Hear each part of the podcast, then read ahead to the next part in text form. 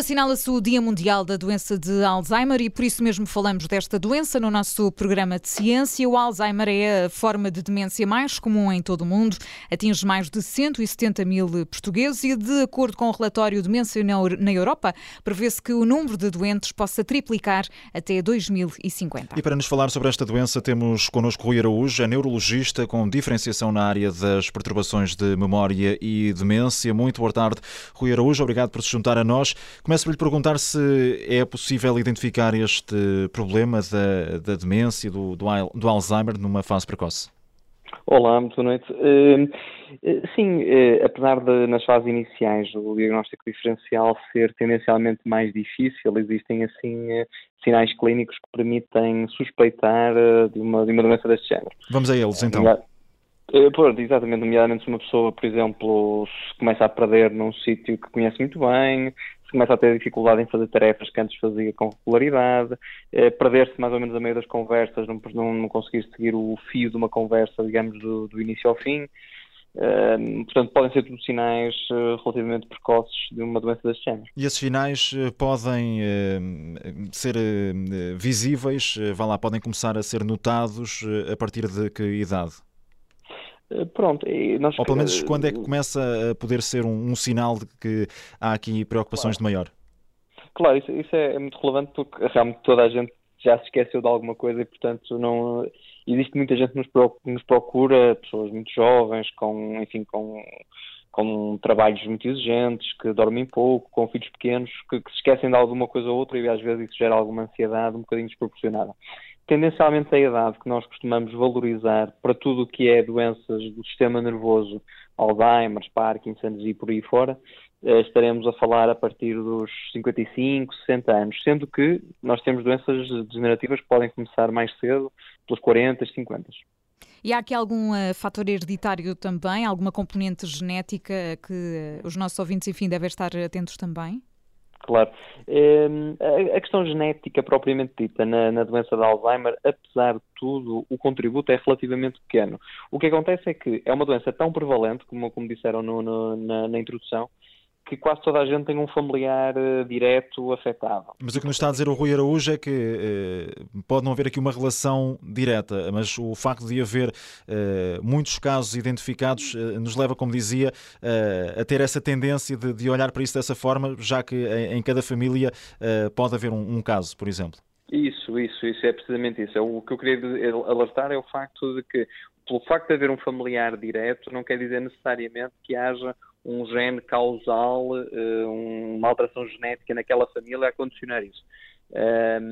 E, portanto, tendo em conta nestas doenças em que são tão prevalentes, ou seja, aparecem em tantas pessoas, é quase certo que vamos ter um outro familiar afetado e, portanto, uh, termos no nosso agregado familiar alguém com, alguém com a doença. Ainda, ainda assim, quando há um caso numa família, uh, por exemplo, a comunidade médica uh, está mais ou menos alinhada no sentido de, neste tipo de casos em que há, em que há essa identificação num familiar, de, de aconselhar a que haja um acompanhamento mais próximo também aos outros familiares para um possível despiste precoce de, de uma eventual doença? Eh, o, que nós tendencialmente dizemos é, muitas vezes passa por alguma tranquilização e pronto, e, e, eh, passa um bocadinho por aí, mas na realidade eh, aquilo que nós tentamos dizer às pessoas é que naturalmente havendo algum familiar direto e sobretudo se forem casos muito precoces, naturalmente a comunidade médica está um bocadinho mais alerta e aí se calhar passamos um bocadinho a história um bocadinho mais a pente fino e somos um bocadinho mais atentos talvez a, a um ou outro aspecto. Um, portanto, é um bocadinho por aí. Sendo certo que a partir dos 50 anos, como nos explicava, é necessário estar atento aos sinais e usar a desculpa do cansaço da correria do dia a dia, se calhar não, não é o mais adequado. Doutor Rui Araújo, em relação à investigação nesta área, em relação a possíveis tratamentos, tratamentos inovadores que, que estejam por aí na calha, há algum que, que destaca? Uh, sim, nós, uh, isto é algo que pronto, também está muito veiculado nas notícias, uh, surgiu há, há, relativamente pouco tempo nos Estados Unidos a aprovação de um fármaco que, é, pronto, que tem um mecanismo de ação um bocadinho diferente daqueles que nós estamos habituados e já não tínhamos um fármaco aprovado nesta área há muito, muito tempo. A verdade é que foi uma aprovação ainda com alguma controvérsia.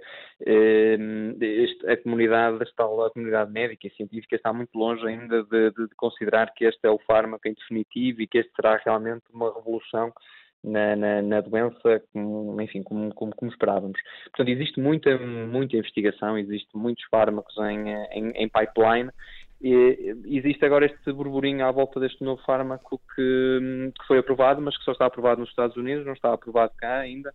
Quando digo cá, digo na União Europeia e, portanto, nem sabemos se ainda a entrar no espaço europeu. E, portanto, a, a, investigação lá está como é uma doença que atinge tanta gente, é também proporcional à investigação, não é? Em grande quantidade, como nos dizia.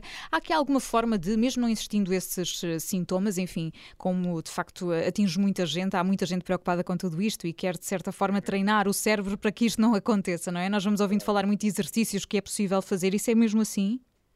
É, mais ou menos. O que, o, que, o, que está nas recomendações e aquilo que eh, que nós vemos, e isso saiu de algumas publicações recentes, de, pronto, publicações muito influentes, que dizem que até cerca de 40% dos casos de demência podem ser reversíveis. Ou seja, pessoas que têm um estilos de vida saudáveis, que fazem exercício físico, que têm um ambiente social propício, que convivem com as pessoas, que têm uma, uh, ou seja, que investem na escolaridade, que se mantêm ativos tanto do ponto de vista físico e mental, tudo isso são fatores de proteção para o desenvolvimento de, de demência. Portanto, isso está mais que estabelecido, isso está mais do que correto.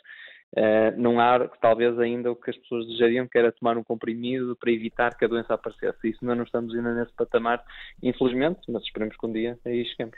Exatamente. Rui Araújo, muito obrigada por ter estado connosco. É neurologista, é especializado na área das perturbações da memória e demência. Ajudou-nos aqui a falar, a compreender um bocadinho mais esta doença, o Alzheimer. Hoje é Dia Mundial da Doença de Alzheimer. Rui Araújo, obrigada. Até à próxima. Obrigado. Obrigado.